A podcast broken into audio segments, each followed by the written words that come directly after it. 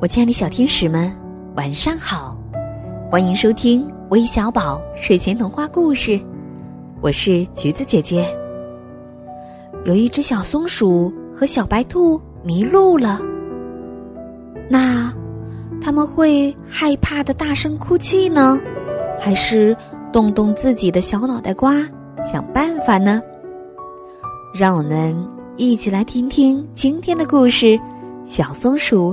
和小白兔迷路了，听听他们是怎么做的吧。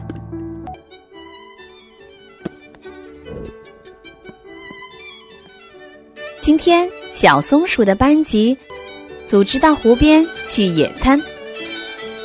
小松鼠背着妈妈准备好的背包，准备出门。妈妈，我去幼儿园啦！大家都到齐了吗？现在我们出发去湖边吧。说完，陆老师在前面带路，同学们两个人一组，排队紧紧的跟在后面。目的地到了，清澈的湖水在阳光的照耀下闪闪发光。同学们，我们先吃饭，吃完饭再聚到这里来，好吗？哦，好！大家欢呼起来。小松鼠和小白兔在橡树下吃饭，小松鼠津津有味的吃着橡子，小白兔吃着美味的兔子草。午饭吃完了，小松鼠和小白兔便一起在湖边散步。突然，小白兔高兴的叫道。小松鼠，你快看，哦，这里有好多橡子。小松鼠赶忙跑过来，哇，真的耶，这里有好多橡子。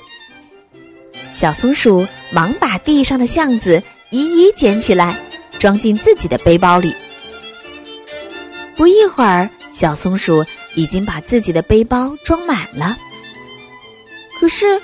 小松鼠和小白兔已经越走越远了，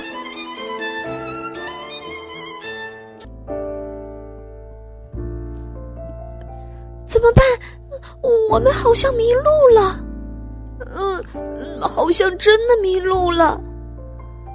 小松鼠和小白兔懊恼极了，不知该怎么办。嗯，要是大灰狼突然出现，要吃我们。该怎么办呀？要是老鹰来捉我们，又该怎么办呀？小松鼠和小白兔越想越害怕，抱在一起哭了起来。这时候，其他同学吃完午饭，已经在湖边集合了。同学们，你们的午饭好吃吗？好吃极了。正在这时。鼹鼠嘟嘟突然叫了起来：“老师，小松鼠和小白兔不见了！”什么？陆老师惊慌的问道：“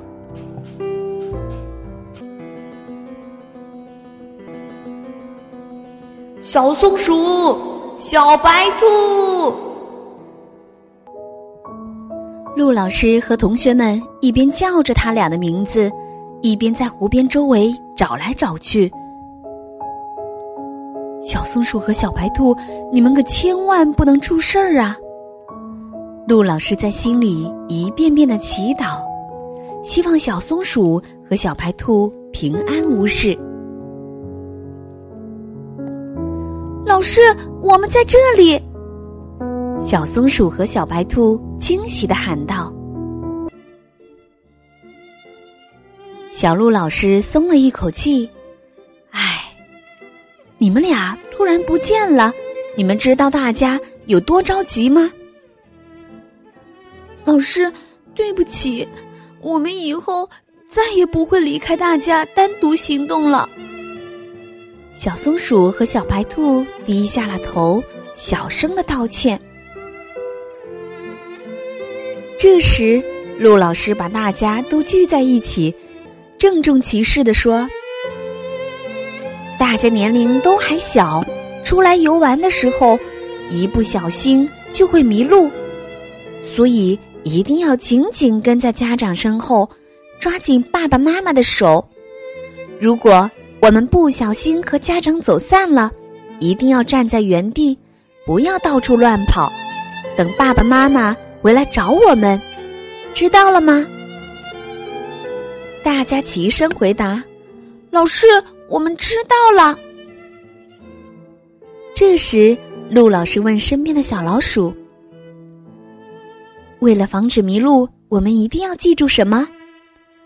小老鼠仰起头，大声地说：“我们要记住爸爸妈妈的名字、家庭住址和家里的电话号码。”嗯，你真棒，都说的对。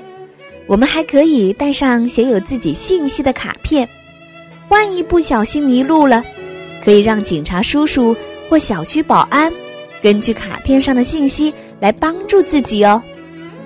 嗯，我们知道了。我们一定会牢记老师的话。该回家了，大家哼着快乐的歌，紧紧的跟在陆老师身后。对小松鼠和小白兔来说，今天的野餐一定会终生难忘吧？因为他们不仅吃到了美味的野餐，还学到了防止迷路的知识。我亲爱的小天使们。今天的故事就讲完了，咱们可一定要记住陆老师说的话哟。